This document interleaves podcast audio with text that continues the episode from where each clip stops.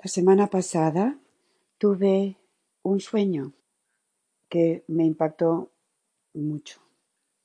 Tuve un sentido de que nuestro tiempo de formación y crecimiento como comunidad había terminado y que ese tiempo había llegado al final y que Lourdes decía a Dios, no era claro para mí lo que estaba ocurriendo, Quizás simplemente ella iba al Señor, al cielo, pero que era un tiempo que terminaba.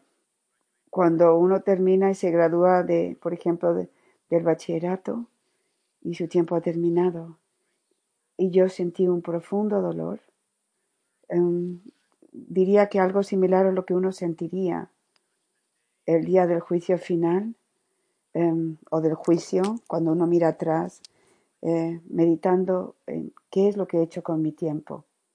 Y en esta luz quiero compartir con ustedes, esperando que también pueda ser un beneficio para todos, porque de hecho el tiempo está pasando. Nuestras vidas nos están pasando rápidamente. Hace unas semanas compartí con ustedes las cuatro cosas que son la muerte, el juicio, el cielo y el infierno. Y compartí con ustedes como uno de los efectos del pecado original es que estamos anestesiados a la realidad de lo preciado que es el tiempo y la vida. Y la importancia de decidir las decisiones que tenemos que tomar para Dios para, para usar nuestras vidas bien y también para enfrentarnos decisivamente las debilidades y las heridas que nos están manteniendo incompletos. Tenemos este tiempo para permitir a Dios elevarnos, levantarnos, construirnos y transformarnos en la plenitud de los hombres que estamos llamados a ser. ¿Cuántas veces hemos escuchado en la comunidad que hay un hombre que nos hemos, en el que nos hemos convertido? Pero también hay lo que Dios ha querido que seamos y todavía tenemos tiempo, pero el tiempo está pasando para convertirnos por gracia y nuestra cooperación, por gracia de Dios y la cooperación, la plenitud del hombre que Dios quiere que seamos y no en lo que nos hemos convertido. Hay una diferencia y algunas veces eh, hay cosas que pueden hacer un poquito diferente debido a nuestro quebranto, nuestras heridas, nuestro pecado. Y todo esto eh, se mantiene como una opresión de nuestro ser por el orgullo. Qué difícil es ver la profundidad de nuestros corazones y simplemente arrepentirnos y permitir a Dios que nos ayude. Así que estaba meditando este sueño de Lourdes diciéndonos a Dios y en este tiempo, en esta era, que algo se estaba terminando, estaba meditando el, el don increíble que hemos recibido a través de su dedicación al Señor. Espero que no tenga que esperar para hacer una un, para ver claramente esto, o sea, que tenga que hablarlo, que a través de nuestra historia el Señor ha levantado a hombres y mujeres y puesto sobre ellos un don para guiar a otros, para traer un nuevo entendimiento de su corazón, un nuevo entendimiento de su enseñanza y hacer verdad, realidad el deseo de Cristo. Vine a traer fuego a la tierra y cuánto deseo que ya estuviese encendido. Y cuando vemos la condición del mundo, yo, por lo menos, puedo ser fácilmente tentado a pensar, bueno, yo amo a Jesús, yo quiero responder, y esta no es la forma adecuada de mirar a esto, porque si me comparo con, me comparo con la oscuridad, puedo parecer que tengo más luz, pero si me si veo a la luz sorprendente que Dios me está ofreciendo, entonces la cosa es diferente. creo que es importante cuando nosotros vamos a tomar decisiones, incluso en las decisiones cotidianas, de no quedarnos contentos porque esto es de la forma que yo soy diciendo esto, sino más bien pedirle al Señor, preguntarle al Señor, ¿es esto, Señor, lo mejor que puedo hacer las cosas para ti? ¿Eso es lo que tú quieres para mí ahora mismo? Y puede ser una cosa completamente ordinaria, una forma de, de hablarle a una persona o, una tarea que estoy evitando. No estoy hablando de cosas grandiosas, sino que eh, esto es lo mejor que puedo actuar yo, Señor. O en vez de decir, bueno, no hay nada, nada mal con esto. Es, es, hay que decir, Señor, vino a traer fuego a la tierra y hay que preguntarse, Señor, ¿este fuego está encendido en mi corazón? Y el Señor manda a hombres y mujeres con una gracia especial para ser como los profetas de los tiempos que están viviendo y para el futuro, para guiar a las personas a esta santidad. Estaba pensando en todos los grandes fundadores, San Francisco, Santa Faustina, que en su tiempo no, no fueron tan apreciados como lo fueron después. A ver, ¿cuántos carmelitas quisieran hoy en día haber podido hablar con Santa Teresa de Ávila o Santa Teresita del Niño Jesús? ¿Cuántos franciscanos o cuántos cristianos quisieran poder haber tenido un, tiempo, un momento de conversación con San Francisco, de realmente haberse encontrado con él? Y Santa Faustina. Y Santa Faustina, de hecho, mayormente no fue realmente valorada o conocida en su tiempo de vida. Y después más adelante dice, oh Santa Faustina, oh San Francisco, oh estos grandes hombres y mujeres. Y estoy viendo esto. El Señor nos ha dado este don de estar vivos en un tiempo donde nuestra fundadora Lourdes y otros nos están enseñando y nuestro Señor nos está enseñando y yo me veo a mí mismo siendo de no haber sido capaz de permitirle al Señor de hacer la plenitud de lo que Él quisiera haber hecho conmigo. Así que Lourdes, como Conchita, la veo constantemente atenta al Señor. Es algo sorprendente. Y después, después de estar atenta al Señor y escucharlo, ella va a hacer su tarea y su tarea es aplicar lo que ha aprendido, lo que el Señor le ha enseñado, experimentar la gracia que Dios ha puesto en su corazón. Constantemente le escuchamos decir cómo ella tiene que practicar con su marido, con sus hijos y aprender a ejercitar en su vida diaria, simplemente humillándose y recibiendo las espinas, recibiendo los traspasos y dando amor y dando ternura. Y como ella constantemente falla, ella nos lo dice al querer hacer esto. Y se arrepiente y vuelve a, intentarlo y se vuelve a levantar para de nuevo aprender en la práctica diaria cómo recibir el quebranto, los traspasos y dar amor y ternura de Cristo.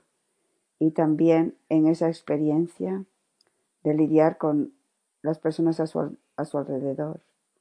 Ella descubre su propia basura. Así, ella nos lo dice así claramente. Y la habilidad de estar atentos a esto. ¿Por qué Respondí de esta forma.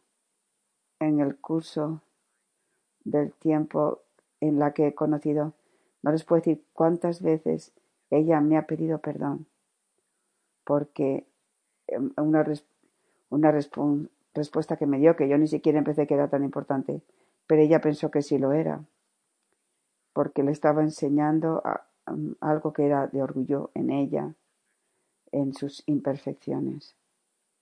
Y después, y después ella se arrepiente e intenta cambiar. Así que como Conchita, ella está constantemente atenta con el Señor, haciendo la tarea para responder a lo que ella ha recibido en oración. Así que la oración eh, no es simplemente, oh, esto es una devoción, me siento bien porque hago, oro así o, o hago esto. Es un tiempo principalmente de escucha, de, de someterse al Señor y que nos da una tarea. Yo quiero ahora que practiques esto en tu vida diaria. Y así es como Dios interacciona. No es una oración que dice, oh, te quiero Jesús, y Él te dice, bueno, gracias por amarme tanto y ahora te invito a que me ames en esta persona en particular, que es tan difícil que te puedas amar. Ese es el tipo de interacción que ella vive y, la, que ella nos enseña. Y vemos que ella al tener una gran familia y ahora está llena de, de nietos eh, y cuidándoles, cuidándose de la casa, el marido. Estar en su casa es que parece que estás en la estación central. Por, y después todo el tiempo que está acompañando, no solamente personas de la comunidad, sino em, sacerdotes. También yo estaba en la mañana, yo no sé cuántos sacerdotes ella estaba acompañando por el Internet y después de cada uno, ella parece como se ha dado tanto, está exhausta, porque se da totalmente y completamente. Así que teniendo esta familia numerosa, podría ser una distracción para ella, pero en cambio es de hecho la oportunidad para aplicar lo que el Señor le dice en, en la oración y aprender incluso más de esta forma, habiendo aplicado lo que el Señor le enseña. Así que el Señor le enseña. Esta formación está todavía incompleta, así que tiene que ir y, intentar ponerla en práctica y poniéndola en práctica y descubriendo las reacciones de las personas y sus propias reacciones en esa interacción. El Señor también habla. Así que su vida es una oración, no solamente su tiempo eh, que pasa en oración con el Señor, sino su interacción está en relación, eh, relacionando la voluntad de Dios. También con sus nietos nos ha dado ejemplos de cómo ella no estaba atenta y así consecutivamente. Y el Señor siempre nos está enseñando a través de nuestra vida diaria ordinaria. Así que no es simplemente decir, hoy voy a hacer las cosas ordinarias. Y eso es la forma de ser de la santidad, Sí, pero hay más la forma de santidad si yo estoy dejando al Señor, permitiéndole al Señor revelar mis heridas, mis actitudes en, durante este proceso. Y eso es una gracia tremenda.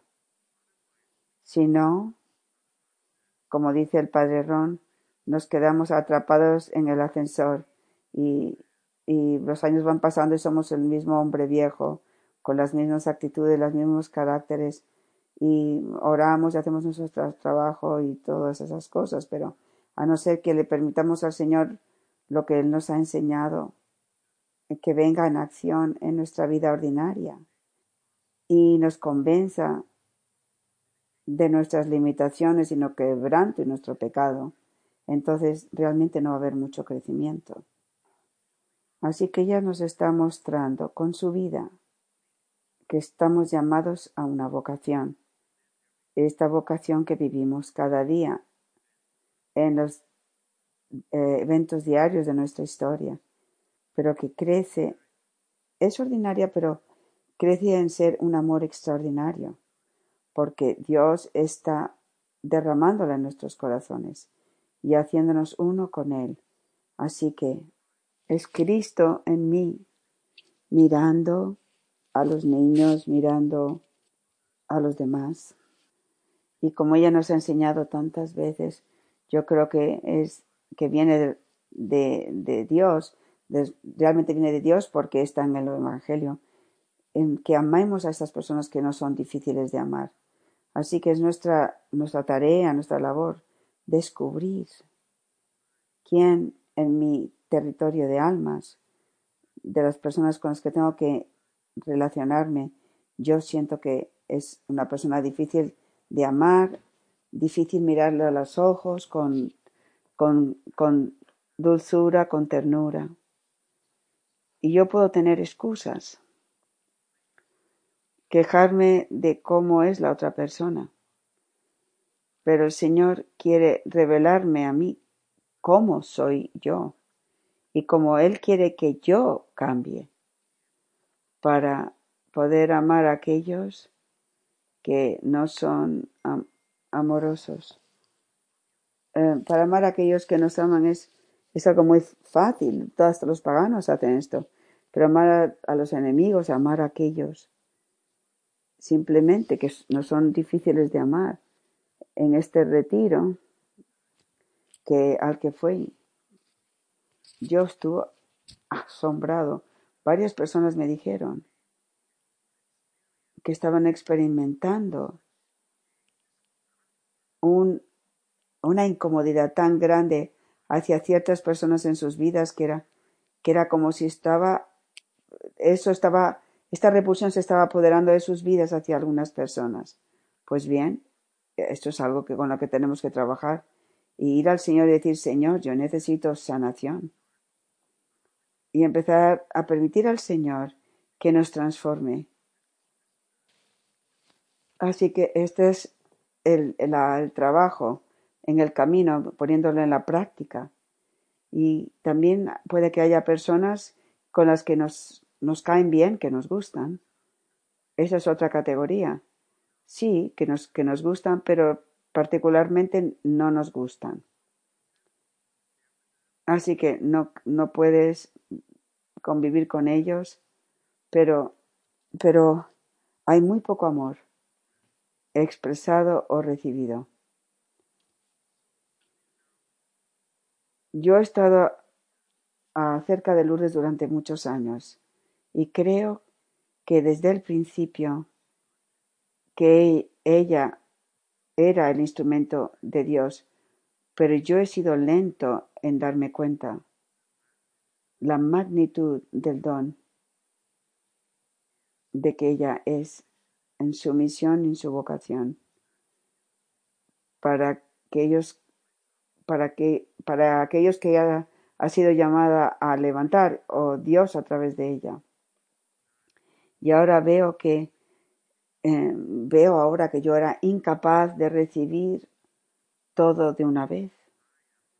Yo soy ciego y estoy herido, sin siquiera saberlo. No sé cómo explicarlo bien, pero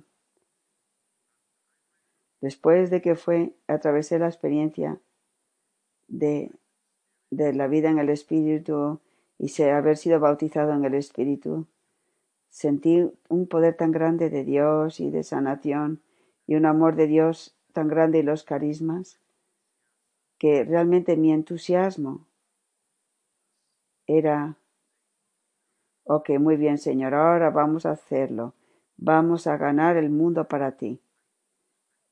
Y yo miro ahora hacia atrás y me doy cuenta que yo pensé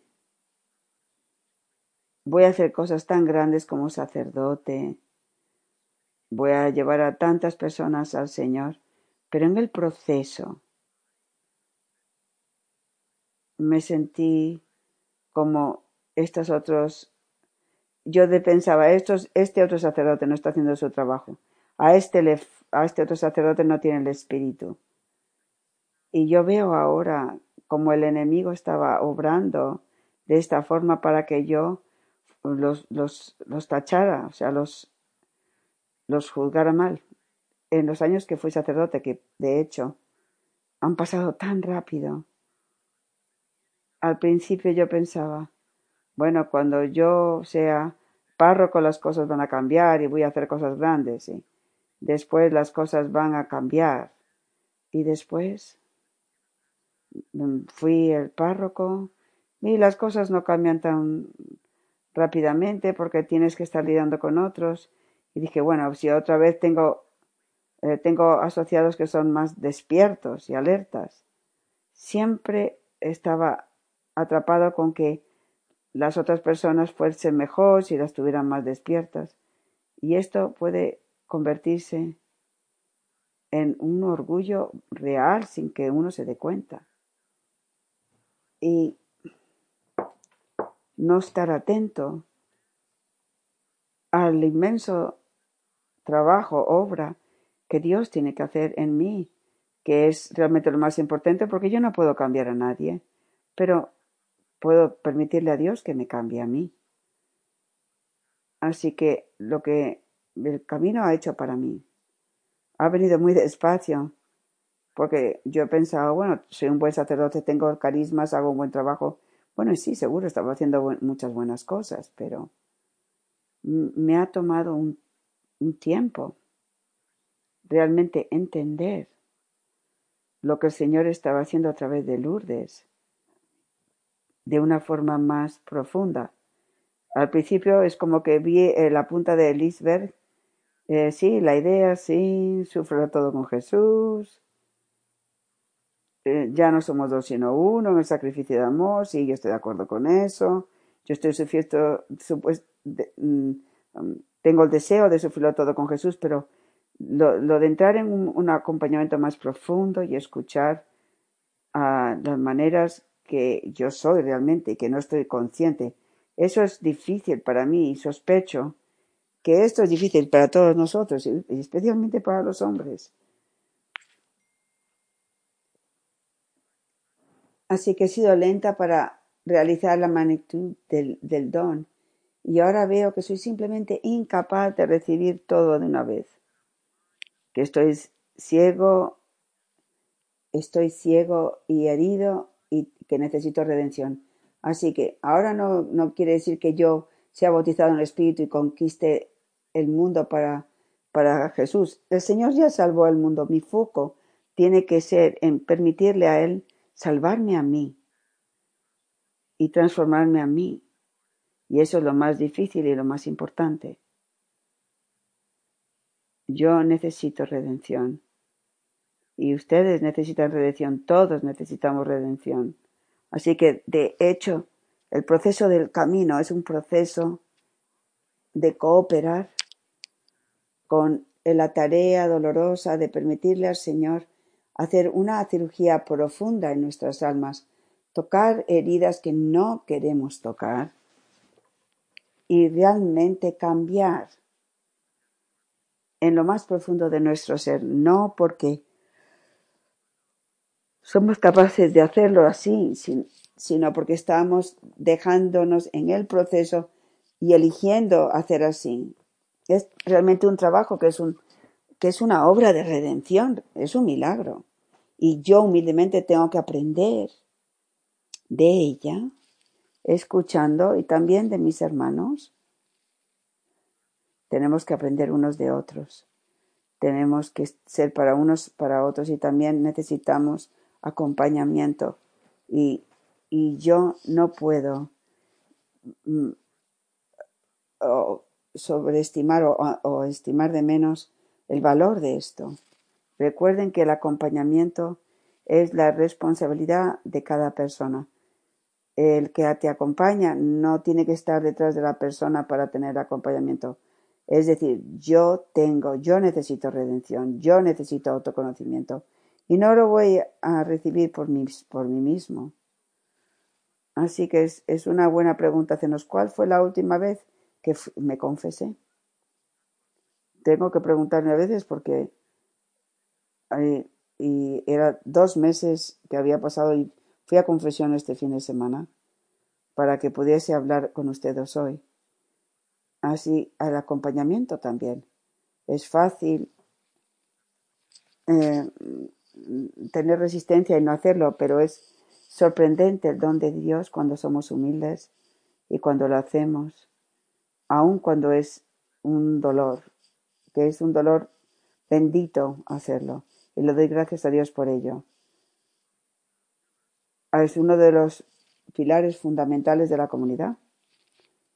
El vivir la vida sacramental en plenitud y también tener acompañamiento y podernos hablar unos a otros y lo que vemos, la verdad que vemos con amor.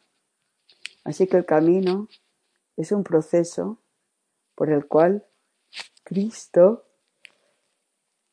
aplica la redención en nosotros o a nosotros. Él quiere hacerlo, pero nosotros realmente le estamos bloqueando si no estamos dispuestos de escucharle a través de nuestros hermanos. Y, muchas veces también puede pasar a través, como Lourdes nos ha enseñado muchas veces, por encuentros difíciles, relaciones difíciles que aprendemos mucho a través de esas relaciones difíciles sobre nosotros mismos. Así que este camino que, que aplica la redención a nosotros es un proceso de sanación, de transformación, de iluminación y de dar vida. Es un proceso de desatar o liberar las gracias de los sacramentos que hemos recibido, pero que han permanecido atados debido a las mentiras y a las heridas. Hay sacramentos que pueden estar atados debido al pecado y tenemos que, que humildemente reconocer esto para que las gracias del sacramento puedan tener un, un, efecto poderoso sobre nosotros. Así que el llamado a seguir a Jesús es radical y por eso me refiero que hay que ir a la raíz de nuestra existencia para profundamente cambiarnos, participando en su divinidad. Y mientras que meditamos en Jesús, que nació un estable viviendo en Nazaret durante 30 años, vimos hoy en los misterios luminosos que él estaba entrando en las aguas del pecado del, río Jordán. Esto es radical. Dios haciendo esto, para que nosotros no tengamos miedo de hacer lo mismo. Y Él profundamente puede ir a la raíz de nuestra existencia y divinizarnos. Como dice San Ireneo, Dios se hizo hombre para que hombre pudiese convertirse en Dios, o lo que quiere decir participar en Dios. Así que el camino no es solamente adquirir unas claridades internas, no es tener un, unas buenos consejos, no es solamente tener una buena metodología para la espiritualidad. Es mucho más que eso. Es la incorporación en nuestras vidas de la vida de Cristo, de continuar la transformación en plenitud que Dios quiere hacer con la radicalidad, con la raíz de ser. En San Pablo, 1 Corintios dice, lo que ojos no han visto, ni oídos han escuchado, ni el corazón del hombre puede concebir. Eso es lo que Dios ha preparado para aquellos que lo aman. Ahora, dense cuenta que a veces en este pasaje se confunde de ser que San Pablo está hablando del cielo, sí, también aplica para el, para el cielo, pero, eh, está hablando de la tierra. Eh, es lo que Dios ha preparado para, los que Dios, para aquellos que aman a Dios. Y, en el, y el Señor está diciendo, en esta tierra antes de que eh, entremos en la vida en el cielo. Él ha preparado para nosotros lo que ojos no han visto ni oídos han escuchado o, o hombre pueda concebir, hombre o mujer pueda concebir. ¿Estoy yo acaso llegando a ese punto? ¿Estoy yo viendo algo que oídos no han visto ni ojos no han visto ni oídos han escuchado? ¿O simplemente soy un hombre bueno que está evitando el pecado? Esto es lo que San Pablo nos está retando. Así que cada vez más me voy dando cuenta qué intenso es este llamado. Y solo el tiempo, y solo el tiempo no me va, solo no tiene nada que ver que el tiempo para llegar a ello, el tiempo no lo va a hacer. Si yo no respondo y entro en el proceso. Así que yo tengo que eh, meterme en la batalla para permitir que el Señor traiga a la luz todas las heridas, todas las mentiras que hay en mí. Yo he escuchado tantas veces, es hacerlo más difícil, ¿verdad? Y, y, que, y encontrar qué es lo que está preveniéndome para hacer lo que Dios quiere que sea. Y esto requiere escuchar humildemente haciendo la tarea. No sé cuántas veces Lourdes nos ha dicho, tengo esta tarea para ustedes. ¿Y qué pasa? O seamos honestos. Ella prácticamente conoce el camino de, de memoria y nos puede decir esta es la parte del camino, esta es esta otra parte. Yo por lo menos pienso que yo puedo entrar en esta serie, ya lo he escuchado, sí, sí. No lo podemos hacer todo, pero pasito a pasito. Así que hay, yo pienso que hay una parte importante de todo esto que requiere que escuchemos a los demás y estemos dispuestos a estar atentos a lo que los demás están sufriendo y, hacer el acompañamiento.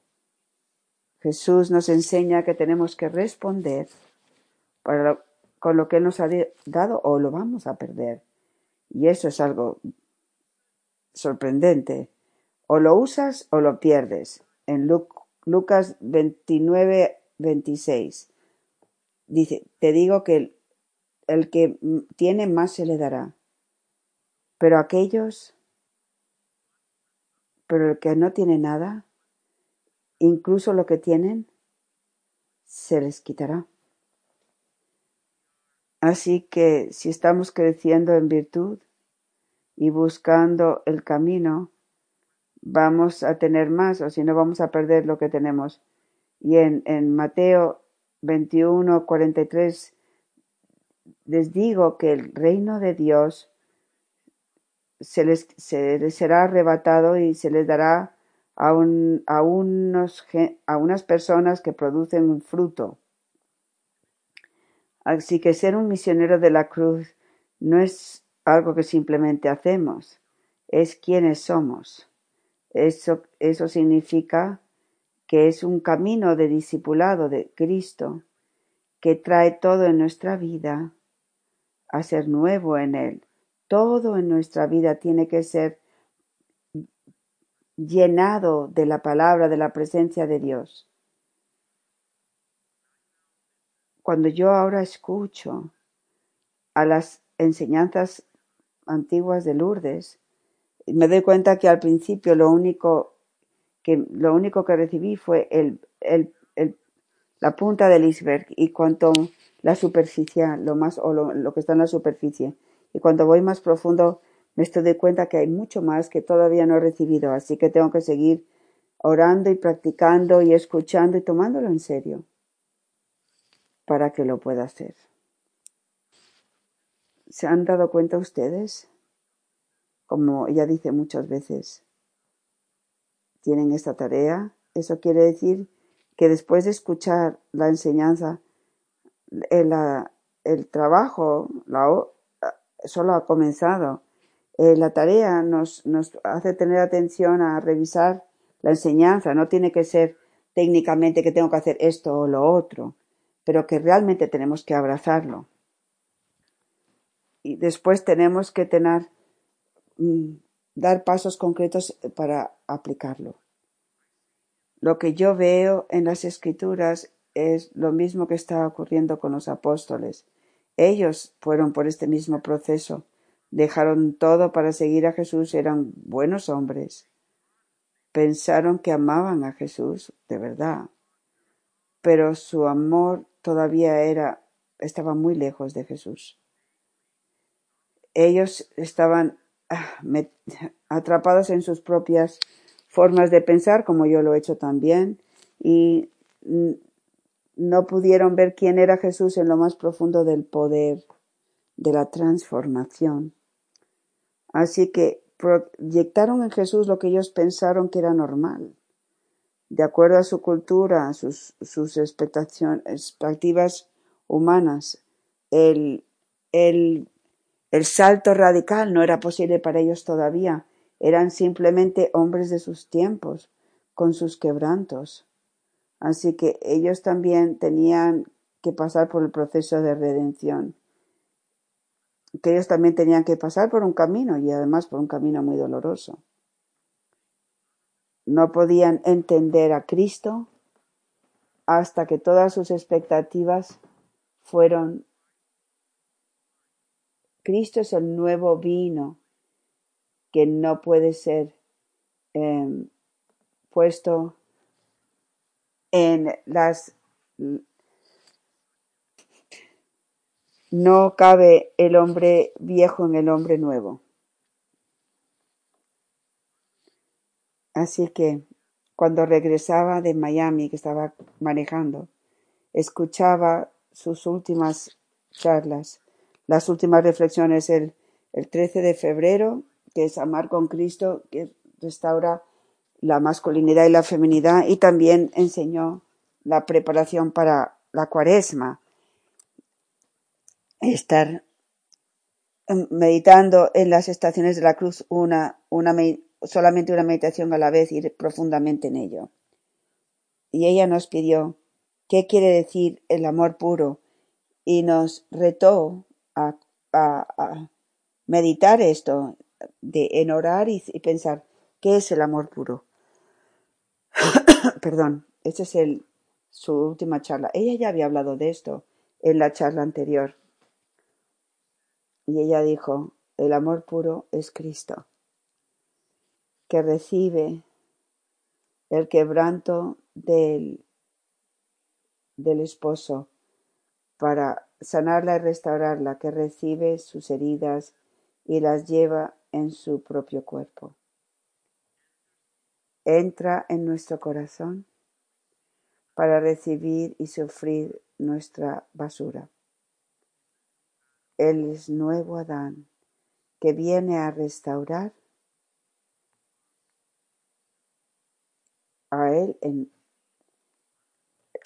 nos viene a, a nosotros en Él para ser los nuevos Adanes. Esto es real, esto es redención, esto son las buenas, la buena nueva.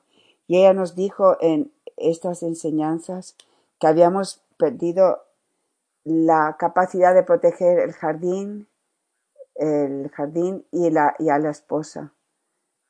Eh, Adán ya no tenía la atención, la protección del, hacia el jardín y la esposa.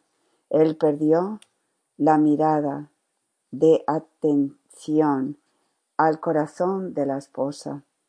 Así que Jesús viene a restaurarnos para que nosotros seamos esa muralla de bronce y como Él seamos atentos a la esposa.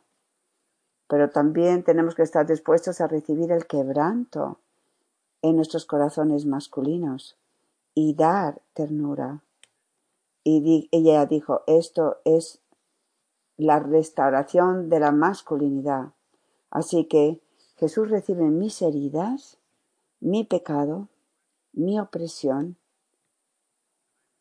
y yo recibo el pecado y las, las heridas y las opresiones de mis hermanos y hermanas, y doy ternura, amor, misericordia, aun a aquellos que me siguen constantemente hiriendo. Y en este intercambio descubrimos nuestro propio quebranto, y entramos en el autoconocimiento. Señor, yo no puedo recibir esta basura, yo no puedo recibir este quebranto. Eso es el autoconocimiento, pues entonces necesito ayuda.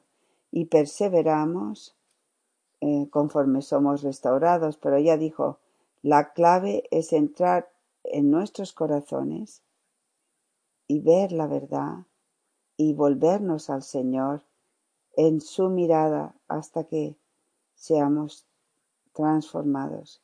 Así que creo que es suficiente por esta noche. Pueden escuchar directamente en sus charlas. Las últimas dos charlas están en español y en inglés en nuestra página web. Simplemente escúchenlas despacio y incluso tomen notas y se van a sorprender. Yo estaba sorprendido al poder ver a repasarlas. Me doy cuenta que al principio parece demasiado diciendo todas estas cosas, pero cuanto más las meditamos, más vamos a recibir y realmente afecta a nuestro ser.